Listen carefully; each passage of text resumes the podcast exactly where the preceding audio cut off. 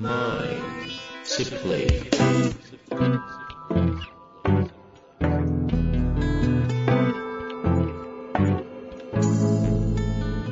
にちは、遠藤和樹です。秋山条件地の経営者のマインドサプリ。秋山先生、よろしくお願いします。はい、よろしくお願いします。さあ、ということで、今日久々のゲスト。久々ですよね。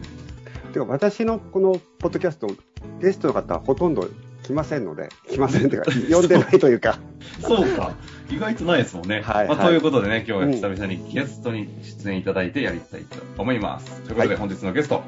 えー日本的 M&A 推進財団の理事、白川正義さんにお越しいただいております。白川さんよろしくお願いします。よろしくお願いします。よろしくお願いしますありがとうございます。声の感じでわかる通り、迫力のあるえー方なんですけれども、えーこれね、こう見た目と声がすごい一致してますよね。確かに。まあ、まあまあ、そんな中なんですけど、今日は、まあ、MA ということで、もうすでにですね、秋山先生の共通でいう大久保先生、あと、組織マネジメントの井上先生、あと、向井さん、あの、うんうん弁護士の向井先生とかにもご出演いただいている流れをちょっと組んでおりまして、はいはい。中小企業というのかな？のうん。メインとした、そのスモールディールといわれる M&A というのが、いかにこう、日本で今大きな業界の問題になっておるのか、みたいなところをですね、ぜひ、あの、秋山先生にもですし、リスナーの皆様にも、本当に知っていただきたい話だなというところで、ジョーさんがですね、ぜひ、みたいな話をくださったので、今日はご出演いただきましたので、ちょっと概略、白川さんの活動、えっと、白川さん自身のごはい。紹介いただけますか？はい。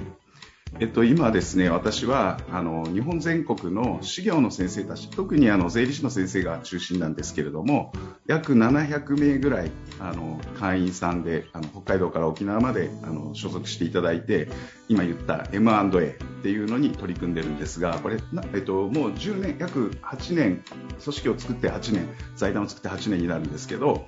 なんでこの財団を作ったかというと、もともと私が所属している会計事務所は福岡県の田川市っていうかなりまあ田舎にあってですね、昔はあの炭鉱町ですから、あの一時期はものすごく栄えた町ではあるんですけれども、現在はもう非常に斜陽化していて、あの過疎化と高齢化の激しい日本最先端都市って僕は呼んでるんですけど、これから日本の地方都市が全部そうなっていく、その一番先頭を走っているような町だと。でそこに税理士事務所があってで中小企業のとと当然あの帳簿をずっと見てるんですけれども業績はそんなに悪くない。社員数もそこそこいるみたいなところが後継者がいないっていう理由であの廃業するっていう選択肢を取らざるを得ないっていうような現状をちらほら見るように10年ぐらい前からなって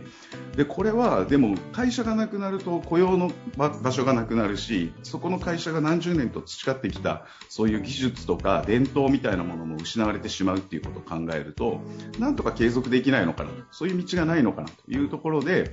まあ、あの M&A っていうどこか第三者に承継してもらうっていうところの方法があるんですが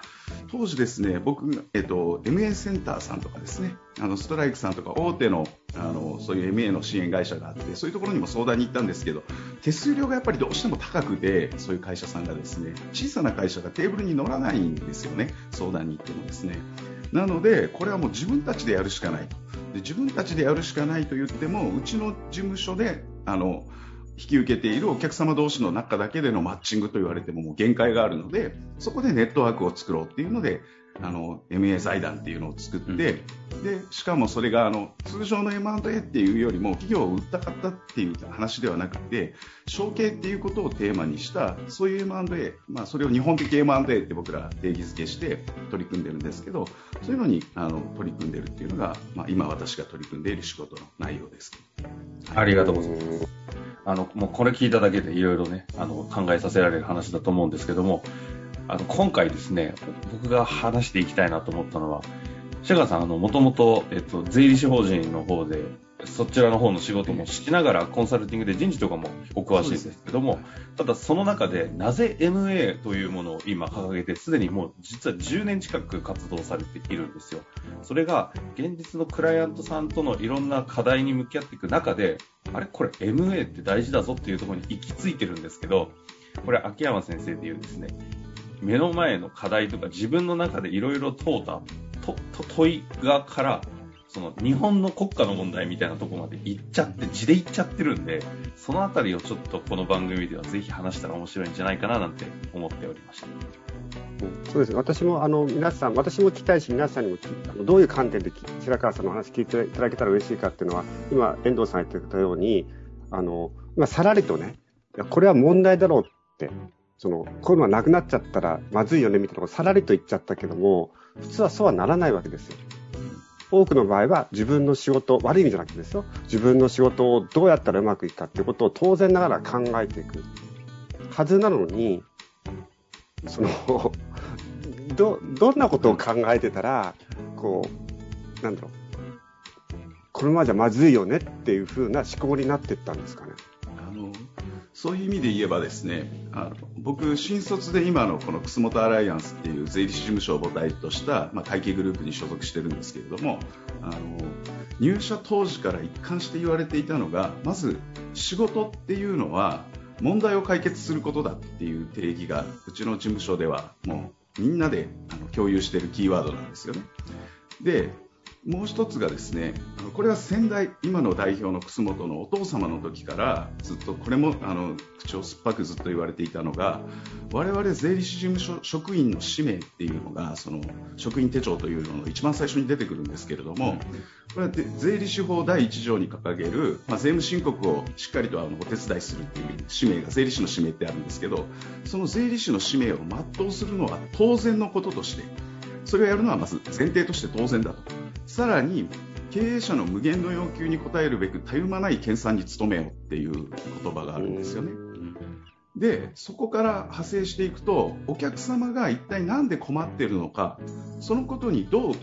我々があのお答えできるのかっていうところをあの常に徹底的に考えろっていう組織風土がなんかずっと僕は教えられてきていて根っこにはあった気がするんですよね。でちょっと余談になるかもしれないですけどそれこそあの決算報告とかあの経営者の方は皆さん受けると思うんですけどでよくですねうちの事務所でもあったんですが決算書を持って行って説明してもそれこそ魚屋さんの社長さんに数字がどうなってますっていう説明してもわからないんですよね、俺は魚屋であって数字の専門家じゃないと。だから税理士事務所さんに頼んでるんであってよろしく頼むっていう。これはある意味正しいと思ってるんですけどお客様の観点としては。で決算の勉強するなら魚しっかり売ってもらった方がある意味いいわけで。でそうするとただ税理士事務所の僕我々は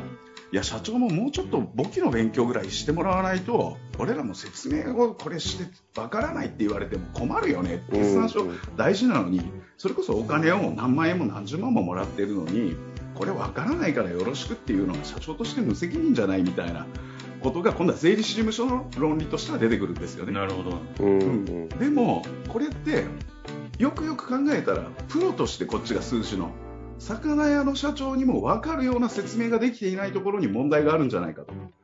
決算書持って行っていきなり見しても分からないですよねと。そしたらどんな決算報告の仕方があるのかとかいう議論がその署内で起こってパワーポイントで決算書を動画にして説明するとかそんなことをやる事務所なんです。そういう風土がうちにあったから多分後継者がいないじゃああの残念っていうところで終わっちゃだめだろうとこれをじゃあどうすれば解決できるんだっていうところまでこう思考性がこう発展していくっていうのはそういう土壌があったからなんだろうなって今、はい、思ってます。その土壌っていうのはもともとこう入ってびっくりとかしなかったんですか？びっくりはしなかったですね。あのそうそういうふうにありたいと思ってるところもあったんだと思います、僕自身も。うん、じゃあ一番最初に入った時に、まあ、新卒で入ったわけですから、はい、まあ、その入った組織の中で会社というものはどういうものなのか仕事というのはどういうものだってことを、まあ、一番最初に提示してもらったってことなんでしょうか？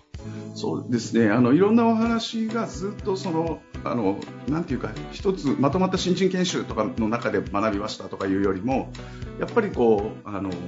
一緒にそれこそ今の楠本と仕事させてもらう機会とかあってですねそれこそあのなんていうか新卒で入った時にあのいきなり新商品作って売りに行けっていう指示を出されたりですね しかも会計事務所で。そうそう。今思えば割と無茶苦茶なんだけど、そういう土壌がやっぱりこう、生かされてる気はしますね。うーんあの、ダメなのかな手当の話とかは、ちょっといかにダメなんですかね。ダメじゃないんでしょうけど、意味がわかるかわかんないですけど、僕のあの、一番最初にもらった給与明細には、あの、基本給と、もう一つ空手奨励手当っていう、唯 一手当が一つだけあって、入社の条件が極真空手に入門することって ちょっとここだけ聞くとわけわかんない、あの、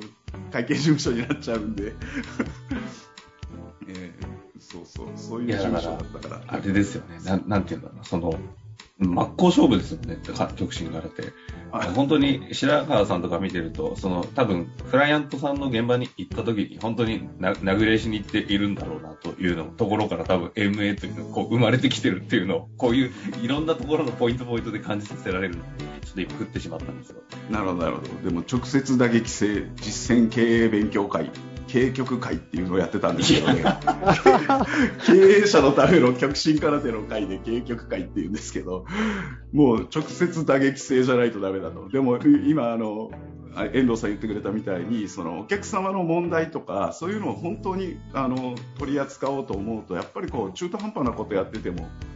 やけどしちゃうのでやっぱりやるなら本当にがっぷり向き合ってそれこそ殴り合いしますかっていうぐらいのあの覚悟がないといけないんでしょうけどそういうのをずっとこう教えてもらってきたんでしょうね僕も。それで、うん、後継者がいない。ちちょっと聞いていいですか、その、多分ね、その、お客さんから真っ向勝負とか殴り合いっていうのを言語としてわかるんですよ。ただ実際、こう、殴るっていうか、相手にダメですよ、ダメですよ、社長さんって言ってもしょうがないじゃないですか。うんその感覚的に真っ向勝負で殴り合いってどう、どどういうことをそうされるというか、そうですね。言語化しておかないと 勘違いされそうです。いやそそれは多分その、えっと痛みが分かるっていうことなんじゃないかなとは思うんですけれども、へーそそういうことで困ってること困ってるものをどう解決できるのかっていうところまでどこまで踏み込んで考えられるかだとは思うんですよね。もう本当に MA 財団もそうですけれども後継者がいなくて自分が大事に育ててきた子供のような会社をまあ、ある意味畳まざるを得ないっていうところに置かれている経営者の方がであのこれもよく話すんですけどスモールディールの M&A って正直儲からないんですよ、はい、あの大きい会社の M&A の方がかえって手がかからないぐらいでもう MA のことがよく分かってる人たちがいるし専門部隊も会社の中にあったりするぐらいのところはですね我々が支援することって、まあ、そうそう相手を見つけてきてマッチングするっていうようなところが一番重くなるんですけど小さな会社の M&A のお手伝いって MA を見たこともなければ聞いたこともないっていうレベルのところから一緒にあの歩んでいくことになるのでやっぱ儲からないっていうのはは支援者側がっていうことですね。というか経営者がですね経営者がです。はい売り買いにおいての売買益が儲からないっていう。ええ。あはい。だからあのそれだけ手間がかかるお手伝いをしているのに小さな会社の M&A って報酬体系がレーマンっていう規模が大きい方が手数料が大きくなる仕組みになっているケースが多いので小さな会社の M&A ってどうしても支援した後の報酬が小さいんですようんね、うんうん。手間はかかる割には報酬が小さい。だったら手間がかからずに報酬が大きい方をやった方がプレイヤーとしては見返りが大きいよねっていう世界なので、基本的にはあんまりやりたい仕事ではないんだと思うんですよね。そのビジネスのそうですね収支を考えたら。えうんうんうんえもっといい仕事がよそにあるというか。うんうんでも美味しい仕事がっていうニュアンスになってるそうそうですねかね、それは。ええでも本当に目の前に困っている社長がいた時にじゃあこれは誰がやるんだっていうそういうお話だと思うんですけうど、ん。でもビジネスとしては成立させないといけないからそこに創意工夫がまた必要になるっていう話だとは思うんですけど常にまあ問題が出てくるからですね。じゃあそこをどうクリアしていくのかっていうことを常に考えていかざるを得ないんですけど今もまあそんなところでなかなかあの700名の会員さんはいるんだけど具体的にもう一歩なんか踏み出せないんですって言われるあの会員さんが多くてじゃあそこをどうクリアするのかっていうのは問題が尽きないんですけど、うん、ということは、さっき言ったその、真っ向勝負とかガップ、ガップリ四つっていうのは、えっと、相手のその問題、社長さんが畳まざるを得ないと畳みたくないの。と、えそこの気持ちに対して、白川さんたちはこうどんな感じで向き合っていくんですか？どんな感じで、どんな感じで、えっと、えっとですね、これもいろんな表現はあるんですけど、例えばすごく分かりやすく言うと、楠本からは、あの代表、ここの会社、資金繰りがちょっとやばくてって言ったら、一回資産表を投げつけられたことがあって、代表から。お前は俺の会社をどうしてくれるんやって言って叱られたんですよね。資金。うん、お客さんのことだと思ってるからそんな中途半端な報告になるんやと。お前これお父さんの会社とかお兄さんの会社と思ったらそんな悠長なことが言えるのかともっと大変なことになったんです。どうしたらいいでしょうかって。それならわかるけどいや資金繰りがちょっと悪いんですよねって。もうそもそもそこがお客様の全然立場に立とうとしていないしあの問題なんだって言ってあの指導してもらったこととかあるんですけど。あの分かりやすく言えばやっぱりそういうあの自分の身内とか、まあ、だったらそんな態度じゃないでしょっていうお話は本当に分かりやすいあの視点だとは思うんですけど、そうか、お客様がお客様でない感じですね、今の話聞くと。うん、お客様がサービスを、て価値を提供してる、こっちは提供する側みたいな、向こうは受け取り側っていうことだけではない気がすごい今しますよね。うん、でもそう捉え、うん、そう捉えるなっていう指導をやっぱりずっとされてきてますよね。だから MA 後継者がいない、じゃあどっか会社がいないか探す、いない、じゃあダメですねじゃなくて、じゃあどうしたらいいんだっていう、そこまであの思考が展開していかざるを得ないっていう、なんかそんな話だと思うんですけど。なんかそういった背景をもとに、今回のそのこの MS 審財団がその立ち上がったとこのきっとあるんですよね。具体的な事例みたいな。ああ、そうですね。うんうんあの、あります。それ、それこそあの、僕、基本的に今 MA 財団やってますけど、MA って元々の響き自体を聞いたときは大嫌いな仕事だと思ってましたから、まさか自分がこの MA の支援をするようになるとは思ってなかったんですよ。あの、なんか事業を売り買いしてよりよもっと儲かっていきましょうみたいな、いやいや、そこで働いてる社員とかの気持ちはどうなるのみたいなところがあったりして、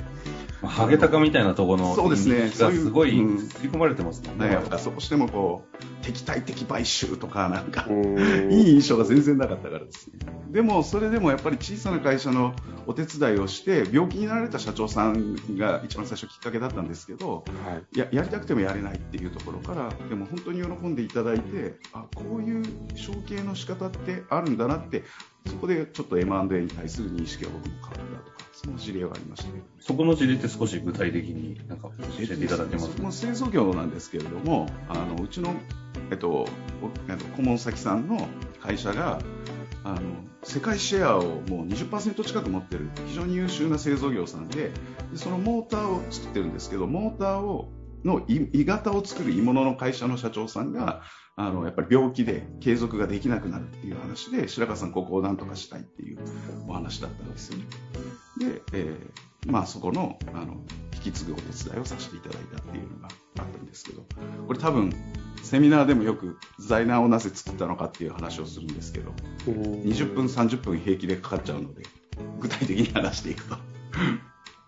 あの、じ、次回行きますか？それともこの、に20分くらいかかります？この話。20分は、まあ、もう短くしてもあの10分ぐらいでは。